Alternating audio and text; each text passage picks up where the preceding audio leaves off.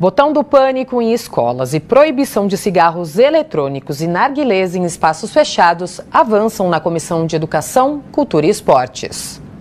A Comissão de Educação, Cultura e Esportes apresentou durante a reunião os dados do trabalho realizado no ano de 2023 no total, foram 22 reuniões, 24 audiências públicas, sendo emitidos mais de 200 pareceres e cerca de 40 requerimentos aprovados.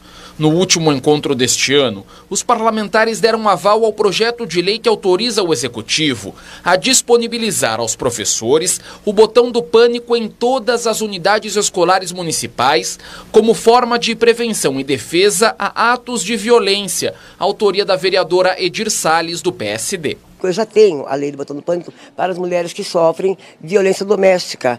E na, na iminência de serem agredidas, ela aciona o aplicativo no celular e são atendidas em tempo quase que recorde. Vários agressores já foram presos em flagrantes. Então, por isso que nós queremos levar o botão do pânico para as escolas, exatamente para que os professores, diretores, auxiliares tenham esse, esse aplicativo, caso haja alguma questão de desordem, alguma questão de violência, agressividade. Já o PL, que altera dispositivos da lei sobre tabagismo em São Paulo, também avançou na Comissão de Educação. De acordo com um novo texto proposto pelo vereador Gilson Barreto, do PSDB, fica proibido fumar cigarro eletrônico e narguilés em estabelecimentos públicos fechados, incluindo casas de espetáculos e salões de festa.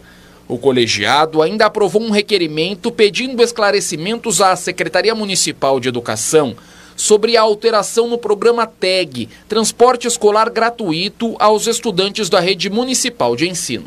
Vereador Valdir Júnior, membro da Comissão de Educação. Hoje as crianças são atendidas de forma regular, muito bom atendimento é, feito com excelência pela Secretaria Municipal de Educação, mas hoje tem uma diferença entre o tag convencional e o tag especial. Hoje a distância da unidade à residência de um quilômetro e meio do tag é, convencional e o tag especial é acima de 4 quilômetros. Então a gente pediu que tirasse esse, esse, esse parágrafo da, da lei normativa para que equiparasse ao tag convencional. O coletivo Ocupa Mãe participou da reunião ao apresentar um programa desenvolvido nas escolas da rede por meio de emenda parlamentar o grupo realiza oficinas em bibliotecas para desenvolver um senso crítico nas crianças. Carolina Borges, coletivo Ocupa Mãe. Usando peças de Lego, então a gente fazia brincadeiras direcionadas com as crianças, perguntando como era a cidade que elas querem, como é a cidade que elas sonham viver, e a gente anotou o que, que as crianças querem para a cidade, e a gente juntou tudo no nosso relatório,